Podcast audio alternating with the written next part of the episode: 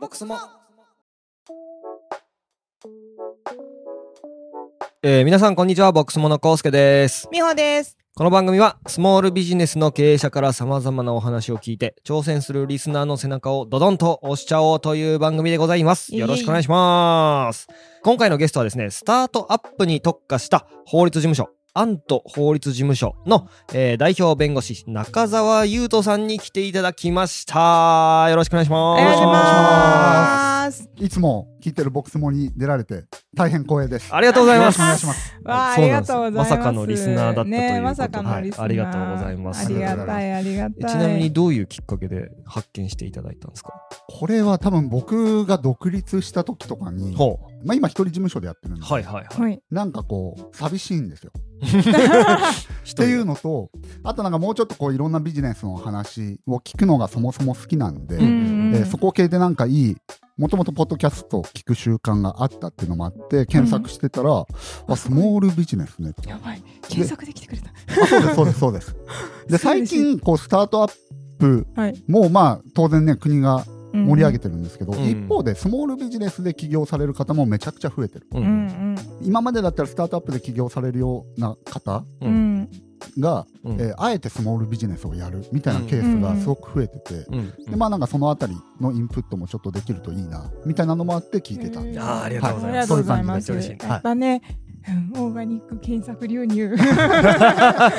嬉しい。ウェブディレクターが出てる ぜひお話を伺っていたいんですけど、はい。弁護士って一言で言っても多分いろんな弁護士さんがいるのかなと思っていてうんうんうんうんうんそのどういった領域でやられてるのかとか、ちょっとそのお仕事のお話を少し最初に聞いてもいいですか？そうですね。自己紹介的なそうですね。はい。うん感じをいたしますと、アント法律事務所っていう、はい、えースタートアップに特化した、うん。えー法律事務所っていうものをやってます。はい。で、まあ、来歴話すと、そもそもスタートアップ系のホームの老舗の事務所うん。っていうのが、まあ、へー。2、3ありまして、はいはい。でまあ、そのうちの一つの出身です。でそれで、まあ、スタートアップとかベンチャー企業ですかね、当時の呼び方だと、うん。はい。うんの顧問弁護士をしながら、うん。会社作って IPO までのこうサポートうん。ですね。もうすごくざっくり言うと、うん。スタートアップベンチャー企業のうん。ホーム機能をもうまるっと請け負う。で、経営陣の相談を受ける。うんこれでご飯を食べてる人みたいな感じですかね。はい。でまあ、それやっていたら、えーその前職の代表が自分でスタートアップ経営したくなったんですね。まあ、ごめんなさい、これ理由かなりギュッと言ってますけど、うん。まあ、もっといろんな理由がちゃんとあるんですけど、うんうんうんまあ、自分でスタートアップをやるとなって、ね。はいはいはい。はい。で、リーガルテックっていうのがアメリカではうんもっと前から流行ってきてて、うんうんわかりやすいところで言うと、クラウドサインとか、はい。あとこう AI 契約レビューとか、うん。はい。で、そういう会社を作るってなって、まあ、あの、うん。可愛がってもらってたりしたので、うん。えー一緒にそっちを立ち上げましょう、はい。みたいな感じですごい。はい、そこからは並行して、えーリーガルテックスタートアップの中で、そっちはホームではなくて事業部ですね。うんプロダクト開発して、要ははい、あのソフトウェアを作って売る人、うんうん。直近だと PMM っていうプロダクトマーケティングマネージャー。とか CS マネージャーとか、まあ、そのあたりの役職をやっていたみたいな。うん。感じです。はい。で、まあ、独立に至る。みたいな、うん。そういう感じです。なるほど。ね。へー。ね、サービス名は言わない方がいい？あ全然言っていいですよ。あの、なんだろう、友好的に独立というか、あの、一応させていただいたと僕は思ってるので、はい。あの、ジーバ法律事務所っていうところにいて、で、ジーバテック株式会社うんはいっていうところに、あの、うんおりました。いや、なんで、あの結構使ってたんで。ああれですか、陶器の方あ、そうそう、陶器とか。あらありがとうございえます。えあの楽ちんなんですよね。ですよねそうなんだ。いや、そう、なんかいろいろその、その、住所変えるとか、はうん何をどうすればいいのか分かんないのよ。ですよね。そう。うん登記をさ、ちゃんとしなきゃいけないじゃん。はいはい。でもさ、ま、間違えちゃいけないと思うわけ。うん。でもじゃあ何が正解なのか。うん。株主総会のなんか議事録をつけましょうとかさなんかポロって書いてあるんだけどさ、うん。確かに。何それじゃん。で、その中俺にだけやし株主。のみたいなそう。そうそうそう。書式もわかんない。もうわかんない。ほんとわかんない俺はいいんだから。俺が株主一人でいいっつってんだからやれや。一人の時どうするの？議事録。あの、ちなみにジーバ法人登記というサービスなので、はいはい。聞いていただいてるスモールビジネスの経営者の方とか、ねうん。あの、めちゃめちゃ使う機会あると思うんで。い、やめっちゃある。あの、牛丼うまい、早い、安いじゃないですか。うん。うんもうそれと一緒ですよ。うん。あの、早くて安くて正確。うん。で登記って行政手続きなんで、システムと相性いいんですよ。うん。もう入力しいないといけないこと決まってるんで、うん。で決まったことを打ち込めば登記に必要な書類を株主総会の招集通知から終わりの登記申請書まで全部ポンと吐き出してくれる、うんうん。そういうサービスです。うんという、まあ、あの前職の宣伝もしてみました。そうそうなるほど。じゃあじゃあまあさん顧客だった、あのーまあ独立しましたと、はいはい今一人事業主だと思うんですけれども、はい。まあ、ぶっちゃけですね。なんかうん。どんぐらいのお稼ぎだとか、ドキドキ。その話をぐいぐい行きたいなと思うんですけれども。一件いくらなのかとかね。は すごいですね。担当直いや入でもなんかが過ぎますね。ピーするしはいはいはい。いそもそも弁護士さんってもむちゃくちゃ広い領域にいるじゃないですか。例えばそのそうそういわゆるビジネス系の人だけじゃなくて例えばその、はまあ民事から刑事からよくごの存知でなんかそのあたりも。ななんでしょうこういわゆるその企業法務の中にも、大企業向けにやっている人もいれば、うん。なんかこう、スタートアップっていう人もいると思う、はいスタートアップってだいぶその弁護士の人たちから言ったらめちゃくちゃニッチな人たちなんじゃないです。か、どうなんあです。かの割とそうです。ね。です。よねただ、うん最近はスタートアップホームが少し花が花形とまで言うとちょっと言い過ぎかもしれないです。けど、要は世間的に人気なものが人気になるわけですなるほど言ってしまえばそうなんだ、はでスタートアップっていうのがこう結構人気になってきてるじゃないですか。そうですね。国も支援してますし、ううんん。ってなるとそこをこう支援したいって思う弁護士さんもやっぱり増えてく増える。ああ、なるほど。やっぱりね自分が普段目にしないもうのにサポートしたいとはこう思わないうんんですけど、今ってもういろんなところでスタートアップ支援スタートアップ。なんか新聞見ててもうん。テレビ見てても出てくる。なのでやっぱそれにつられるように弁護士の中でもスタートアップ支援スタートアップホームっていうのが結構人気になってきてるかな、あっていうのがそうなんですねはい感じますかねはあ個人的にも。いやでもなんかねごめんなさい僕の勝手な思い込みなんですけど、はい。スタートアップ支援したってスタートアップ金持ってないじゃないですか。おっしゃる通りです。まあまああの最近ちょっと変わってはきていますけど、まあ、ただ特に初期のスタートアップは基本的にはそんなに、あの大企業さんと比べたらうん。潤沢なお金があるわけではないので,、うんうん。でそこを専門的にこう支援したいという希望はあっても実際そこを専門的に支援されてる方っていうのはあんまり多くないかな。って感じです。なるほどね。だからこう人気はあってみんなやりたいんだけど、うん。実際そればっかやってる人がどれだけいるかっていうとまだもっと増えてほしいなって個人的には思ってるあっていう感じです。一応なんでじゃあちょっとちゃんと稼げる割と大企業というか、はい。そういうところの仕事やりつつ、はい。まああんま金にならんけどやってみたいなみたいな感じでやってる人が多いっていう感じなのかな？そうですね、うんあとは、まあ、大企業というか、うん。大手の先に業界構造みたいなの、あぜひぜひぜひぜひ。まあ、それで言うと独立をしてうん。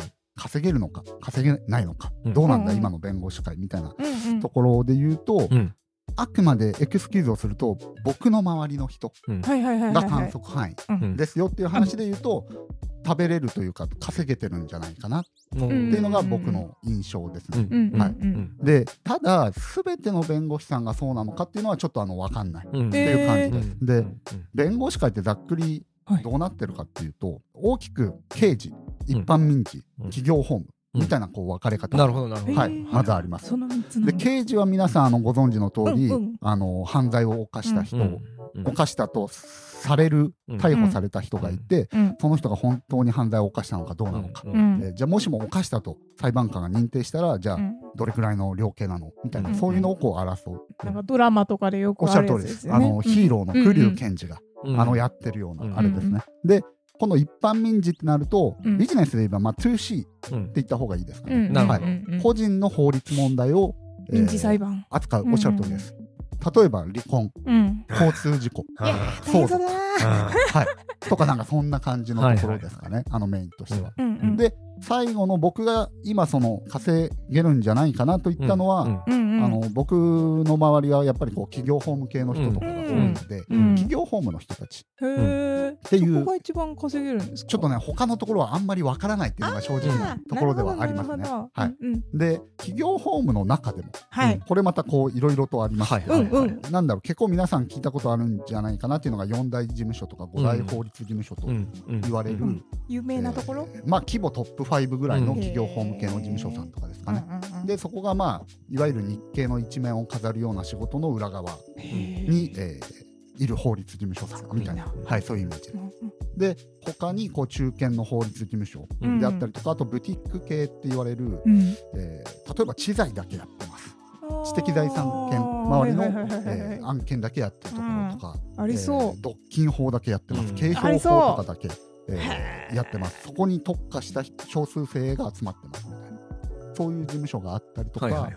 まあ、あとまあこれブティックっていうかあれあれかわかんないですけど、ん僕の前職みたいなスタートアップがメインターゲットとした顧客としてスタートアップにリーガルサービスを提供しているような、そういう法律事務所があります、うんはい。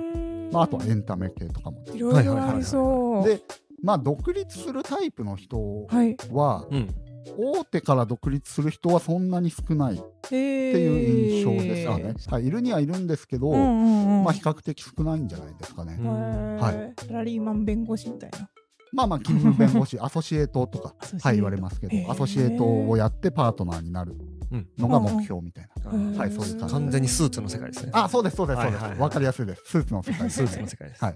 便利だな。あとはまあブティックのところとか、うん。そういうところ出身の方とかで独立されたりとかうんっていう感じじゃないですかね、あの広くざっくり、はいはいはい。はいなるほどね。で僕の周りではうん。独立された方は基本稼げている、まあなるほあでまあこれがどれくらいかはちょっと差し控えうんさせてみたいな感じですかね。そうですね。はいはいはい。まあでも、うん。そのいわゆるその雇われてる状態だと稼げないぐらい稼げてる方が、う多いかなというか僕の周りに限って言うとみんな稼げてるっていう感じですね、はい、雇われた時よりも今の方が稼げてるみんな収入は上が上がってるというかまあまあまあそうですね。素晴らしい。でただまあそのどれくらいで稼げるようになるかっていうのも多分別途あると思うんですよ、まあそうですね。はい。うんいきなりっていうの気になるも難しいかもしれないし法律事務所によってはその個人受任うんっていうんですけど、うん。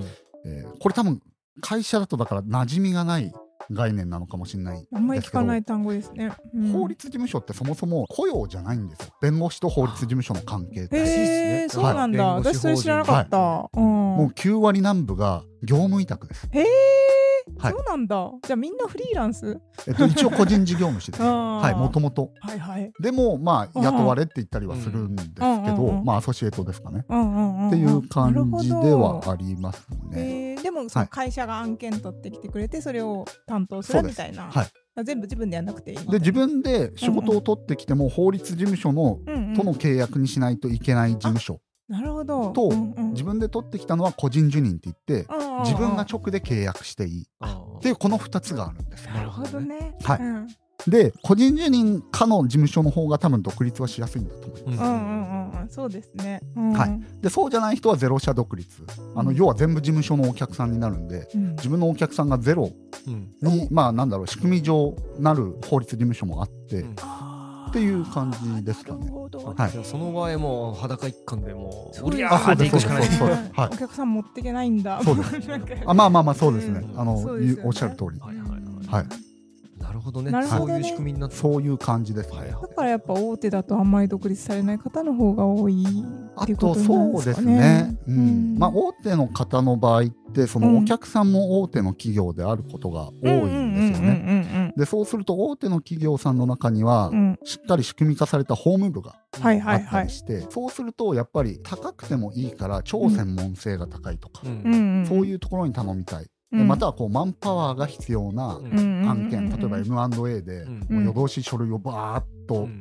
読みまくってレポーティングにまとめていってみたいな人海戦術っていうのが、うんまあ言い方いいか分かんないですけど、人手がたくさん必要なうんところとか、まあ、要は案件単価が大きいところですうんうね、ん。をやるんでそうすると人が一人独立した時に、うん。その人に頼む仕事、うん。これまでの自分のお客さんとうん。自分が独立して一人でできることがマッチしないんですよね。うん。うんうんうん。はい。人数がかかる仕事をそう頼みたい、まあ一人じゃできないはい。でこれまでのお客ん。さんもそう。うん。だしその事務所にはもうその法分野のトップみたいな人たちがいるんですよ。うん。うんうん。ってなるとこれまでの自分のクライアントはやっぱり依然として元いた法律事務所に頼むのが合理的なのかなみたいなうん感じになるので独立される方が少なめ、なるほどね。うんまあ、あとやっぱ仕事のその醍醐味とかもあるあと思います。そうですねそもそもでかい案件そうそやりたい。だったらね、うん。そのままの方もうあの日がいいもんね。系のあれ実は俺がやってってるみたいな、そこのこう仕事の喜びみたいなのも大きい、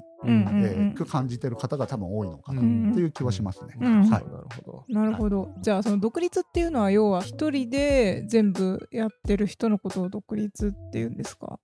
あー自分で法律事務所を、うん。まあ、作るみたいなイメージですかね。僕だとアント法律事務所っていうのを、あのアリの ANT アントですけど、あはい、あ、作って、えーまあ、自分で代表としてやってるみたいな感じですかね。なるほど、だからただのフリーランスかちゃんと事業を立ち上げた人なのか会社を作った人なのかみたいなそういう違いなんですね。あーまあそうですね、うんうん。まあそれまではフリーランスといってもだからこれが難しいんですよね。いろいろあるな。だからそのいや業ろあるんだ。務委託なんではあるんですけど、うんうん。基本的には法律事務所うんと弁護士の関係は、うんうん。まあただ、うんまあ、事実上、うん。まあ、雇われてるわけですよ、お給料が払われて、まあその法律事務所から。はい、うん。月いくらみたいな感じあそうですそうです。だから個人事業主ではあるんですけど、まあ事実上会社のようなものですね、そういうあの、うん。所属弁護士みたいな、っていう形かなと思います。うん。雇用保険どうなってるとか聞きたくなったけど。え国保です、国保あです、基本。国保。はい。ただ最近、割となんか社法を完備してる型の。法律事務所が、まあほんとごく一部ですけど、出てきて、最近の若い方にはそこ、そういうところが割とあまりリスクを取りたくない思考うんの方うんからすると、結構人気があるみたいなのを聞いたことがなるほどねっていう感じですかね。はい。いろいろあんだね。うんそうですね。うんはい。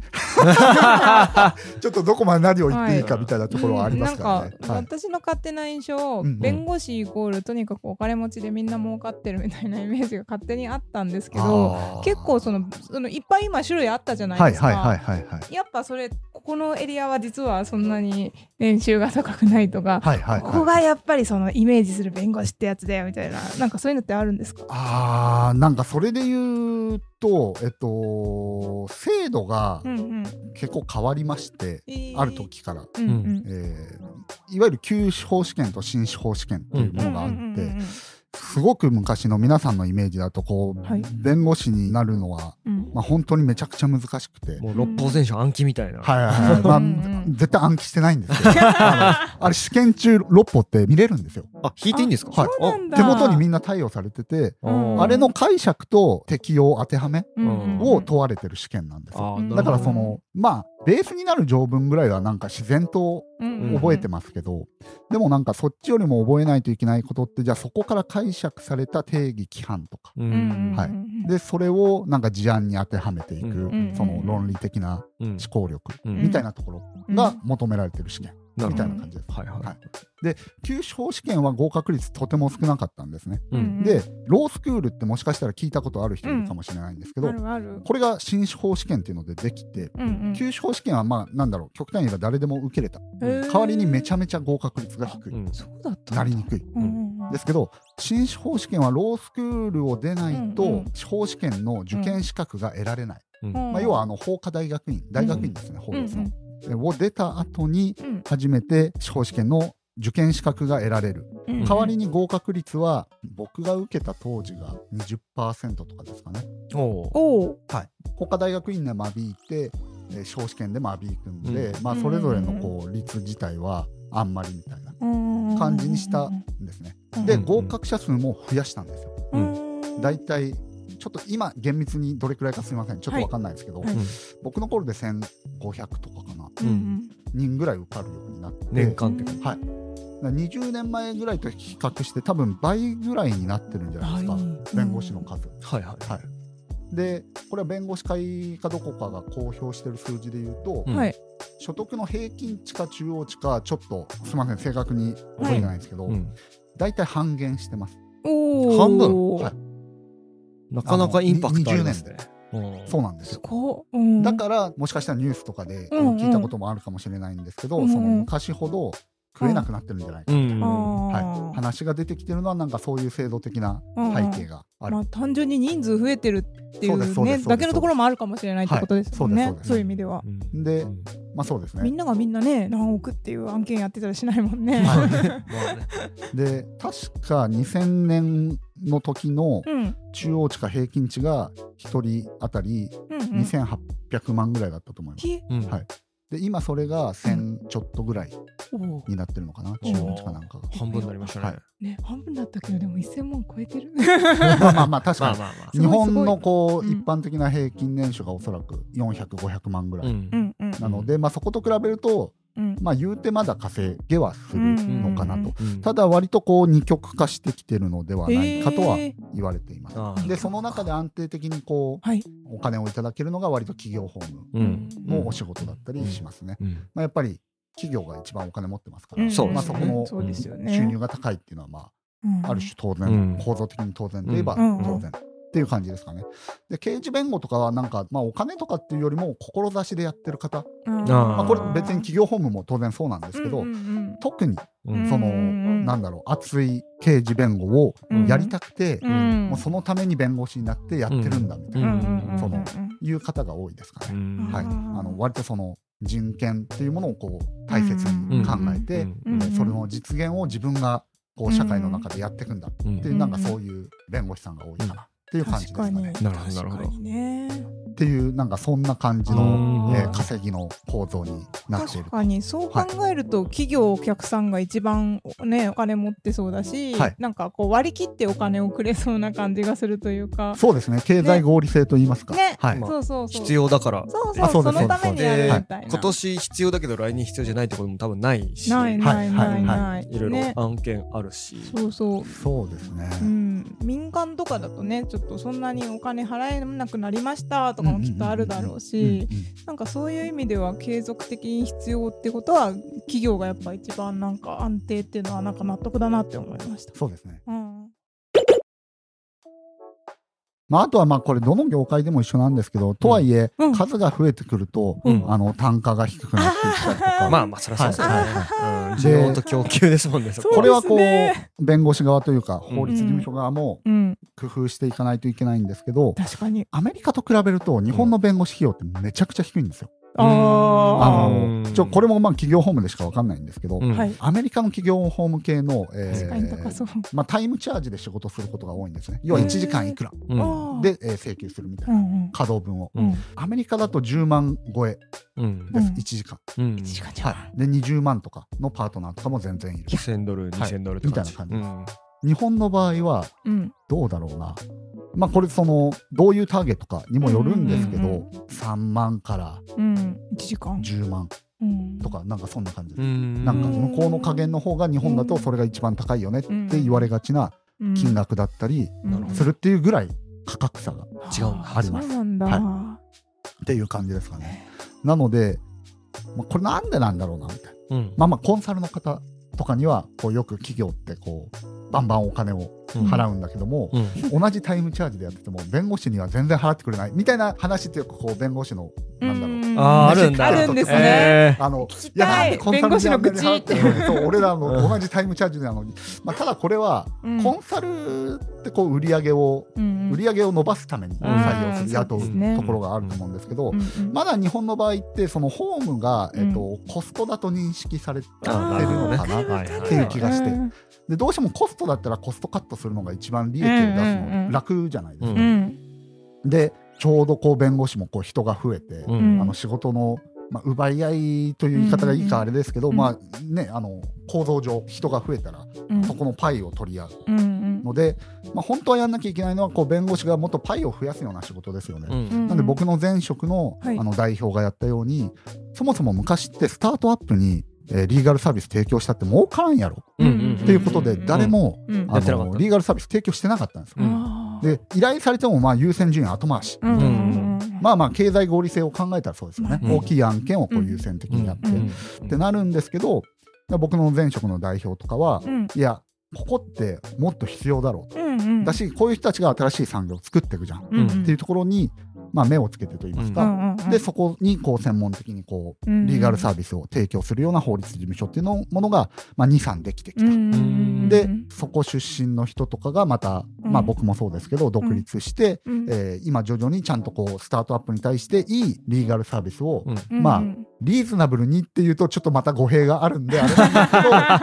まあまあそこでしっかりとビジネスになると、うん。僕らもそのボランティアではない、うん。まあ、ボランティアア的要素なくはないんですけど、うんうんまあ、ビジネスとして成り立たないと永続性というか持続性がないじゃないですか、うんうんうんでそういうのをもっと必要だよねっていう弁護士さんが今ちょっとずつ増えてきてるな。るほど。はい。なんかそういう状況になってますかね。なんで僕はこうスタートアップに対していいサービスをうんリーズナブルに提供したい一方でうんスタートアップのホームがちゃんと食えるんだ。うん。っていうところもなんか作っていけたらいいなみたいなのは個人的にはすごい感じてます。なるほどね。はいいいですね。はいうんうんうん。だからこれはこうこちら側の処理の仕組みをもっと合理化するうっんていうのも一案ですし、うんとか、うんうんまあ、そもそももっとスタートアップのリーガルサービスに携わる人を増やしたりうん。あとはこうスタートアップの中で働く弁護士とかですかね。はい、はい僕の前職の同期とかは、うんあのスタートアップの上場準備をこう中でやるうんのを繰り返すことを今なりわいにしてるのが、はい、あの前職の同期なんですけど、はい。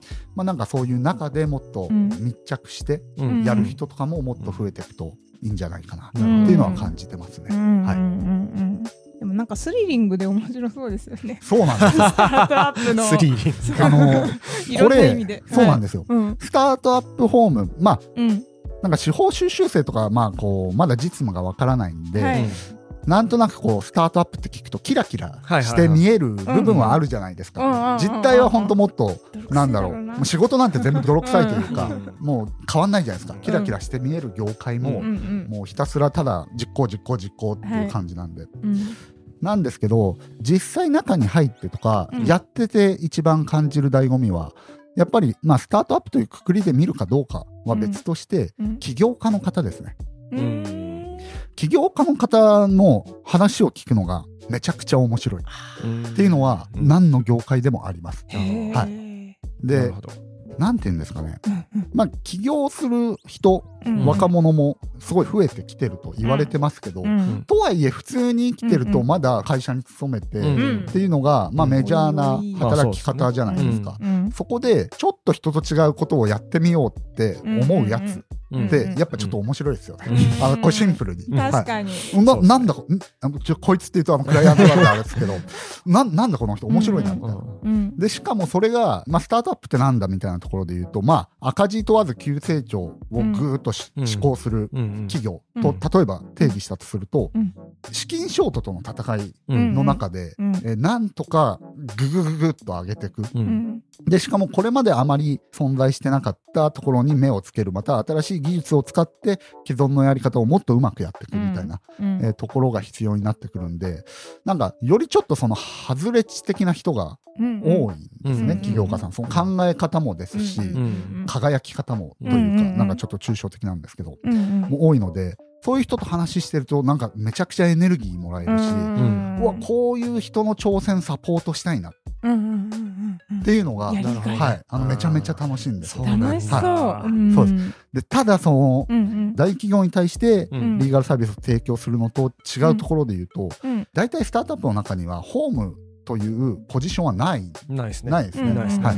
でそうすると大体社長さんであったりとか、うん。まあ、フェーズが進んでって CFO の方だったりとか、うん。うん。がこうやり取りをする窓口だったりするんですけど、彼ら彼女らも別にホームの専門家じゃないんですよ。まあそううんですね。そりゃそうですね。だから、うん。ぐちゃぐちゃっとした事実関係をぐちゃぐちゃっと渡されるんですけど、そこを、まあ、これってきっとこういうことなんだろうなっていうので、うまいことをなるべく負担をかけずにやっていくと。うんうん。まあ、僕が特にスタートアップホームっていうのはもう僕がその会社さんのホーム機能なんですよ。う。うんん。なのでね。あのー社長さんの言ってることをうんより分かるように、ううんあんまり手間かけさせず、話通じない人と話してるのもストレスじゃないですか。うんうん。っていう風にならないように、うん。ちゃんとコミュニケーションを取りつつ、うんでただその中で落としちゃいけない法的なうん。ものをこう拾ってって、うんなおかつそれをスピーディーにうん。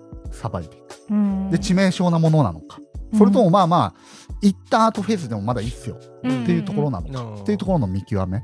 初期フェーズからまあまあ全部できるのが理想ろではあるんですけど、うん。紋切り型にこれはこうだからこうだからこうだからってやったらそのオペレーションコストで資金ショート近づきますよね、はい。っていうところがあるんでうん。そこはなんかうまくスタートアップホームをやってきた人であったりとか、うんなんか僕の場合はその中で事業の立ち上げからうん。あの、シリーズ B ぐらいまでビジネスサイドでやってたんで、うん。そういう中が分かってる人に依頼するとそのコミュニケーションコストも、うんうん。あそうですね。はい。うん。で例えば ECD2C とかで例えば GMV とか、うん。なんかそういう用語がうん。パッと出てきてパッと分かんなくて、えっとそれってうん。で説明するこのもどかしさとか、うんなんかそういうちょっとしたこと同じ言葉でこの人は話せる人なんだなって思ってもらえることが割と大事なのかもなと思いうんますね。うんそうですね。なるほどうん。はい、とかなんかそういうところがやっぱスタートアップやってる醍醐味。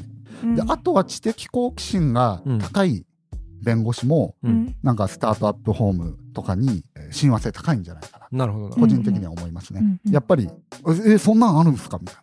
はあい。ーなるほど。当然新しいことだったりとかうんうん。すると、あのえそんなんあるんですか、うん。みたいな話も出てくるし今度こういうことやろうと思ってるんですよ、えそれってなんでですか？みたいな意図を聞いたりするとあなるほどみたいなところがめちゃめちゃ楽しかったりするんですよね。うん。で自分もその分野に詳しくならないといけないんで、うん。あのいや法律を適用するのって事実に対して適用するんですよ。うんはいなので法律のことは僕ら専門家なんで当然勉強します。うんでもお客さんのビジネスも勉強してないと、うん。じゃあこのビジネスがこの法律に反してるのか、うん。この法律にのっとってやろうとした場合どうすべきなのかみたいなのは、うん。法律知ってるだけじゃできないんですよ。うーん。なるほどね。法律と、まあ、ビジネス事実関係ですうね、ん。が両方分かって初めて法律っていうのは正しく適用できる。っていう形になるし、その法律を一番なんだろうコスト少なく運用していく。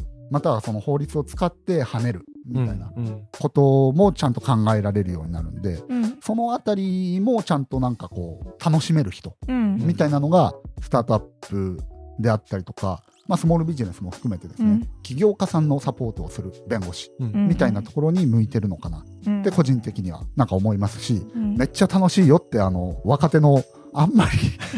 なんでしょう？あのこの番組を司法修習生とか若手の弁護士さんが聞いてるかわかんないですけど。はい、もし聞いてる方がいたらなん。はいかあの楽しいよって言いたいですうん。ね。はい。ううんちょっと気になってる弁護士さんは連絡しても大丈夫ですか？中澤さんに。あもちろんもちろん。ああ、はい。だそうです。気軽にね、はい、あランチでも。の気軽に気軽にはい何でも、あのご連絡いただければと思います。はい、リアルなとこ教えてもらってね。ね。はい。ね。ぜひぜひ。Thank you. はい。では、そろそろお時間ということで、まあ、前編ね、あの、独立、弁護士さんの独立っていうところから、まあ、うん。そもそもなんか、いろんなね、弁護士業界について教えていただきまして、ありがとうございました。えー次はですね、次週、後編はですね、創業期の会社がホームにおいて気をつけるべきことなどね、より、なんでしょう、具体的な、具体的。実務的ですね。は 音声だけで伝えるのい。結構だいぶなんか概念っぽい話になったので、はい。はい、次はもっとより具体の話していけたらなというふうに思いますので、はい。よろしくお願いします。お願いします。ありがとうございました。ありがとうございました。はい、えー番組をお聞きの皆様ぜひフォローお願いします、えー X や YouTube でも発信しておりますのでぜひチェックしてください。あとですね Spotify のですねレビューもぜひお願いいたします。ありがとうございました。ありがとうございました。ありがとうございました